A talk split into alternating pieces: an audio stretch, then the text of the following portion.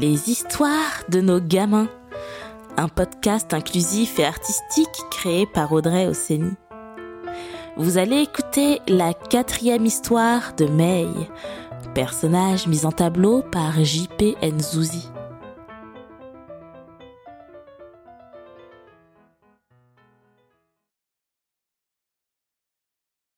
Le club des quatre. Pour May, le mercredi était le jour qui tombait pile au milieu de la semaine. Et c'était aussi ce jour-là qu'elle se rendait à son cours de boxe à la MJC. Pour Jimmy, c'était le jour où il n'avait pas école. Et pour tous les deux, depuis plusieurs semaines, le mercredi évoquait surtout ce jour heureux qu'ils passaient ensemble à la librairie.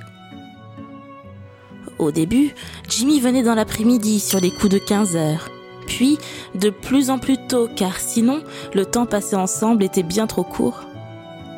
Ce matin-là, May s'était retenue d'éclater de rire en voyant Jimmy assis par terre devant le rideau métallique fermé de la librairie. Jimmy, la prochaine fois que tu viens si tôt, préviens-moi et je te donne les clés de la boutique pour que tu ouvres à ma place. Ironisa Aline, la maman de May.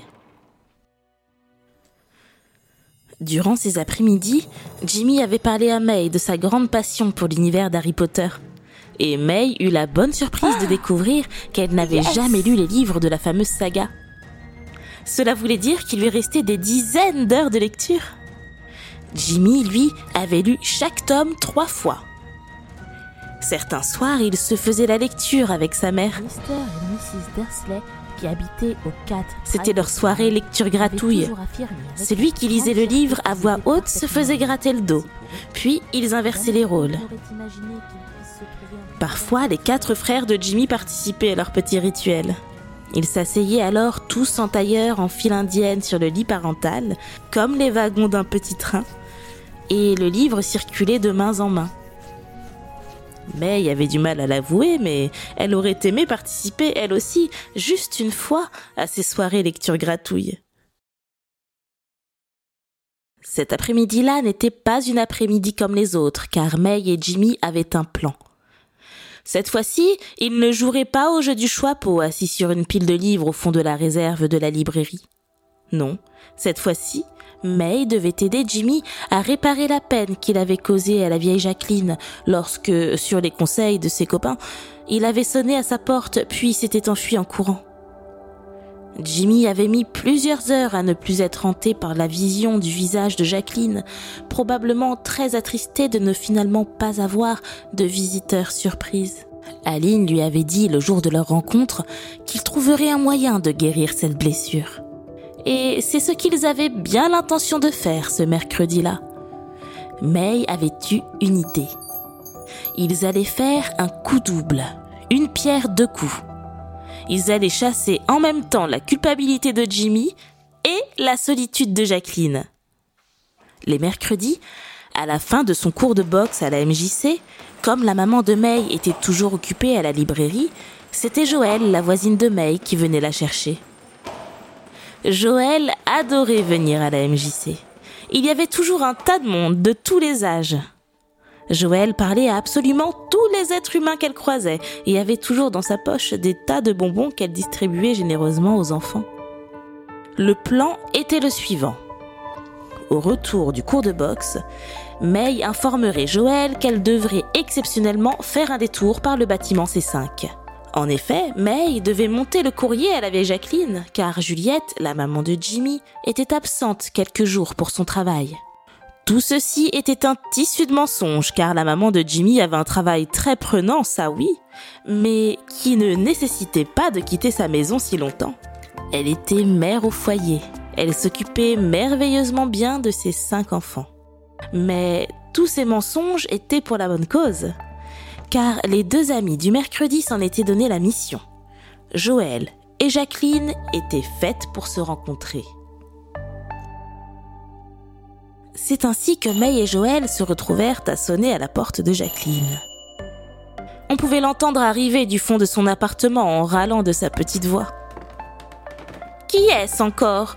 Ah, cette fois, j'espère que ce n'est pas une mauvaise blague. Jacqueline entrebâilla avec méfiance sa porte d'entrée et découvrit bientôt le visage enjoué de Joël et un peu plus bas celui moins enjoué de sa chonchon. Voici votre courrier. Juliette ne pouvait pas vous l'apporter aujourd'hui, euh, alors nous voilà. Débita May un peu gênée de son mensonge. Alors, Jacqueline ouvrit la porte en grand. Vous rentrerez bien prendre une tasse de thé? Allez, c'est pour vous remercier de votre gentillesse pour mon courrier, insista Jacqueline. C'est ainsi que le plan de May et de Jimmy fonctionna comme sur des roulettes et qu'une nouvelle amitié naquit. Désormais, le mercredi après-midi après la boxe, c'était aussi le moment précieux où Jimmy, May, Joël et Jacqueline se retrouvaient pour une tasse de thé ou un jus de fruits. L'une de ces après-midi-là, Jacqueline, qui ne trouvait pas ses lunettes, demanda un petit service qu'elle pensait insignifiant à Joël. Peux-tu me lire mon courrier, ma Joël? Je ne mets plus la main sur ces maudites lunettes, si bien que je n'y vois rien. Sitôt dit, tout le monde s'arrêta de parler en découvrant que le sourire habituel de Joël venait de la quitter.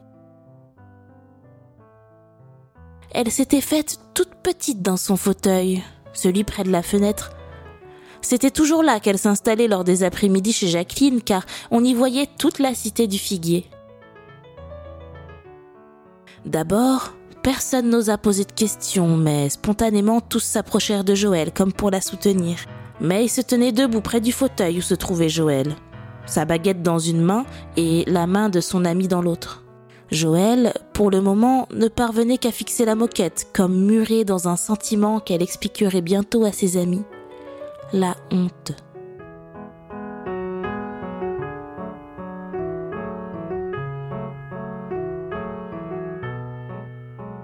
Lorsque j'étais petite, j'étais bien occupée, vous savez.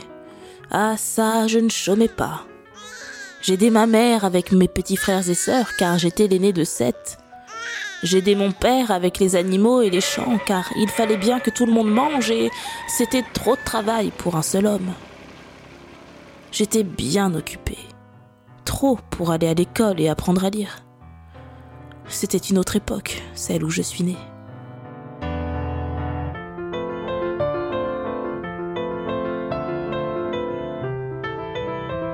À ces mots, May ouvrit de grands yeux, non pas parce qu'elle était choquée d'apprendre que Joël ne savait pas lire, mais parce qu'elle avait une solution. Mais Joël, il n'y a pas que l'école pour apprendre à lire. Regarde-moi, je n'y suis jamais allée. Ce qu'il te faut, ce sont des livres et quelqu'un pour t'aider. Ça tombe bien, j'ai tout ça pour toi. C'est moi et la librairie. Au fil des semaines, le sourire si communicatif de Joël réapparaissait sur son visage à mesure qu'elle reconnaissait les lettres, qu'elle déchiffrait les syllabes, puis les mots. Au bout d'un mois seulement, Joël avait terminé la lecture de son premier livre. C'était Tistou les pouces verts, le préféré de May. Depuis ce temps-là, une nouvelle tradition s'était installée en haut de la tour C5 de la cité du Figuier. Les mercredis, après la boxe, il y avait une séance de lecture à voix haute chez Jacqueline. Au programme cette semaine, Harry Potter à l'école des sorciers. C'est Joël qui tenait toujours à commencer la lecture, depuis qu'elle avait appris à lire. Mais jamais avant que May n'agite sa baguette en lui tendant le livre. Mr. et Mrs. Dursley, qui habitaient au 4 Private Drive, avaient toujours affirmé avec la plus grande fierté qu'ils étaient parfaitement normaux. Merci pour eux. C'était le Club des Quatre, la quatrième histoire de May. Écrite par Audrey Osseni, mise en tableau par J.P. Nzouzi. Retrouvez toutes les histoires de Nino et de May sur www.nogamin.fr et commandez les tableaux des deux personnages pour une écoute illustrée et aussi pour décorer les chambres de vos gamins. À bientôt.